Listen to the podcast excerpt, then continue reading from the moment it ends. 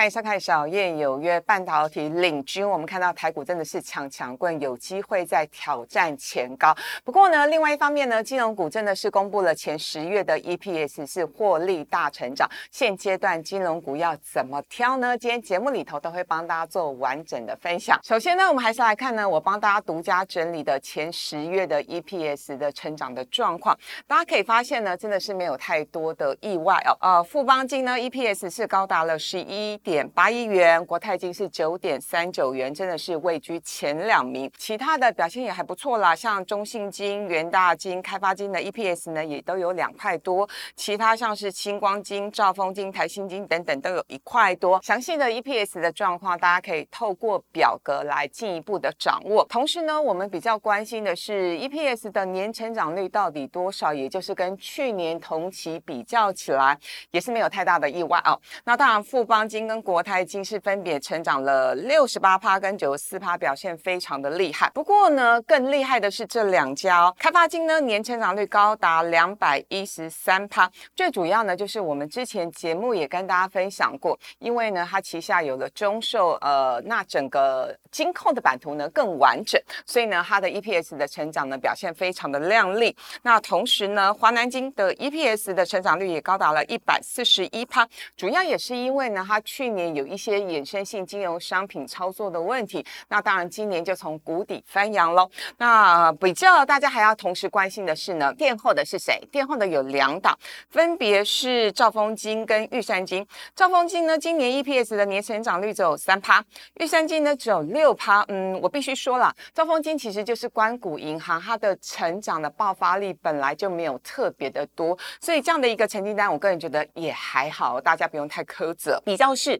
小资主买的比较多的是玉山金，因为玉山金呢，今年的呃成长力道跟同业比较起来，确实没有那么的快。不过呢，前一阵子他们召开了法说会，有一些对未来的期许跟成长的期待，所以我们看到呢，外资这几个交易日有慢慢回补的迹象。所以呢，我反而觉得呢，现阶段呢，大家可以开始。分批慢慢布局玉山金。好，那重点来喽哦。其实呢，前面讲的这些相关的一个指标，大家会说，那到底现阶段有哪些金融股我可以续报，或者是呢，我要太弱留强？通常呢，我呃除了股价净值比之外，也会用所谓的 ROE 来做衡量。所谓的 ROE 呢，就是股东权益报酬率。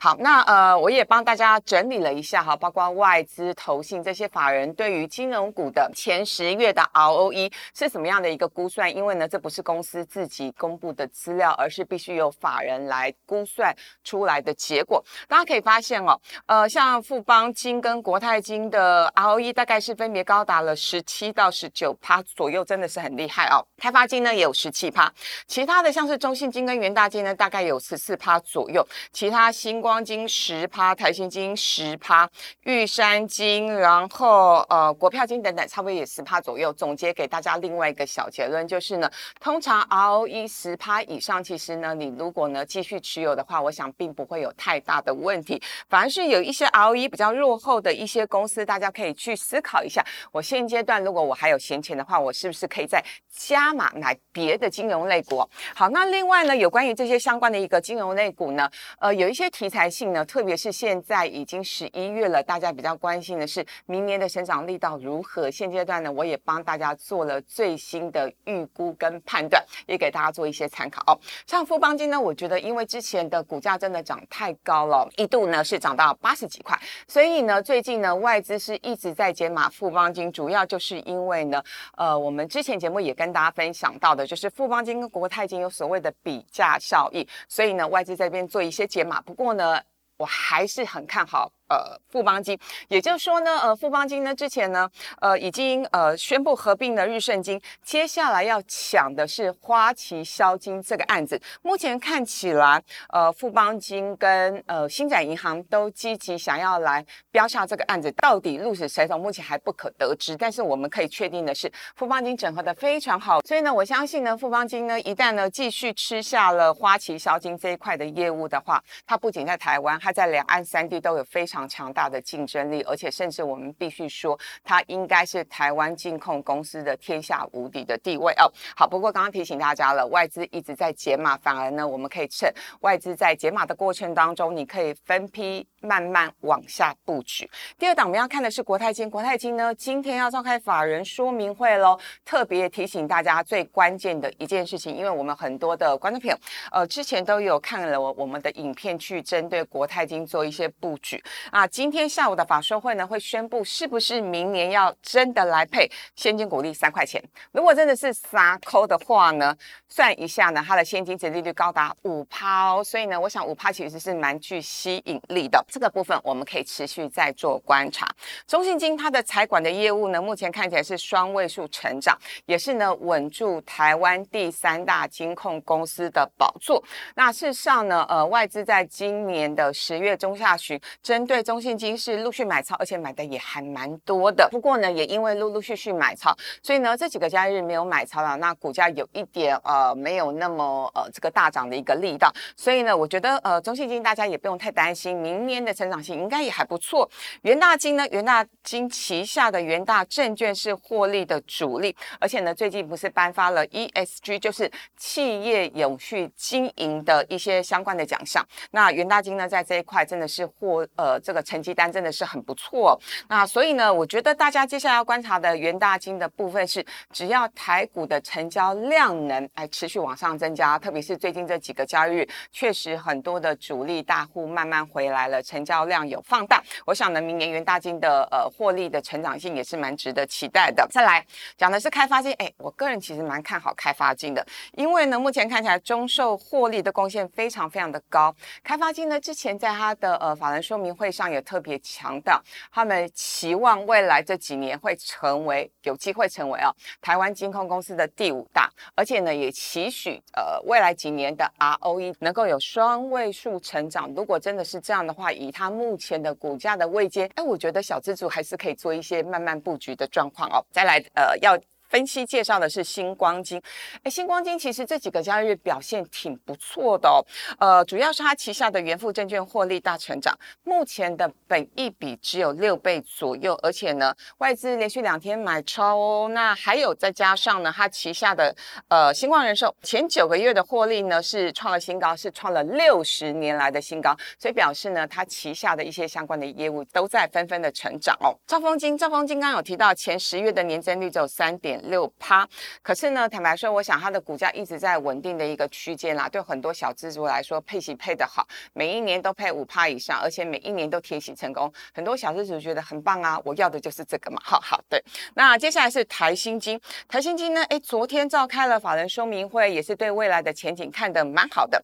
那特别是呢，它旗下的保险商品销售的呃成长的动能很不错，所以呢，外资跟投信是连续五天买超，今天早盘续强哦，所以表示。是呢，法人对他的法人说明会的内容其实蛮认同的。再来，第一金呢，这产资产的品质已经逐渐改善，而且它的呃呆账的费用有大幅降低。不过呢，第一金跟兆丰金有类似的状况，包括待会提到的和库金也一样，就是股价其实都在比较稳定的区间。所以如果你要期待股价大涨，你要赚它的资本利得的呃这样的一个获利的情况，我觉得呃几率是比较低的哈，不能说没有，而是相较其他的民营的银行、民营的金控来。说呢，关谷的金控，我想它的股价是比较稳定性的一个成长哈。那刚何库金也提到了，预放比只有零点二一趴是历年最佳。那玉山金呢，我觉得比较有意思。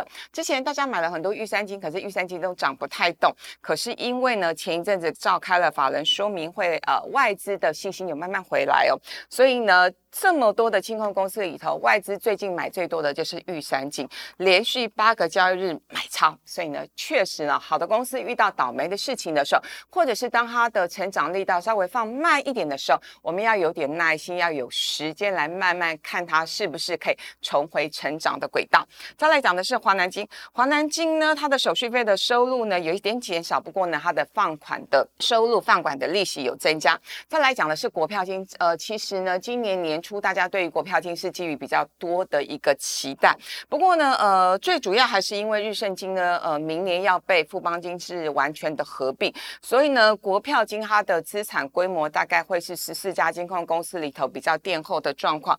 未来它的呃这个资产规模以及它的获利的成长性是不是能够更上一层楼？我觉得这个部分其实会充满一些些的挑战性。不过呢，我们也希望整体的经营团队可以更加有更上一层楼。再来，我们今天要跟大家分享的是两档比较低价的金融股，因为刚刚有提到哈，每一家金控公司的获利的状况不太一样，但是这两档金融股啊，低价金融股确实我们看到外资跟法人，特别是外资这阵子都在偷偷买哦，那确实呢，股价也慢慢的持续往上涨。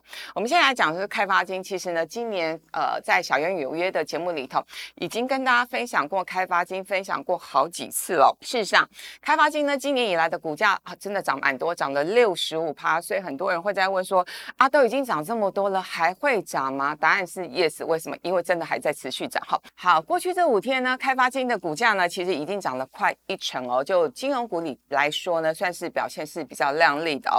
主要是呢，刚刚有特别提到，它呃最近合并了中寿，再加上它前几年合并了凯基证、万泰银，所以呢，它整个金控的版图是越来越完整。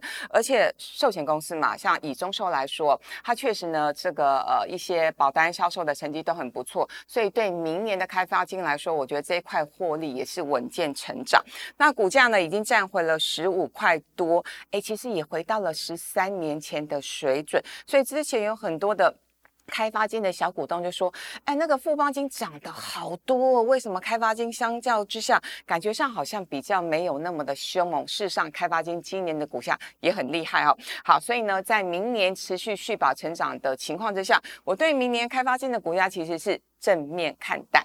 好，再来讲的是星光金哦。星光金坦白说，今年是比较弱势哦，因为整体的金融保险指数今年呢是涨了二十七趴，可是呢，星光金今年以来只涨了十五趴，真的是比较垫后的情况。不过我们刚也特别讲了，包括它旗下的一些保险的商品卖的也还不错，然后星光证券最近也打了很多广告，我相信很多的小资族都有看到。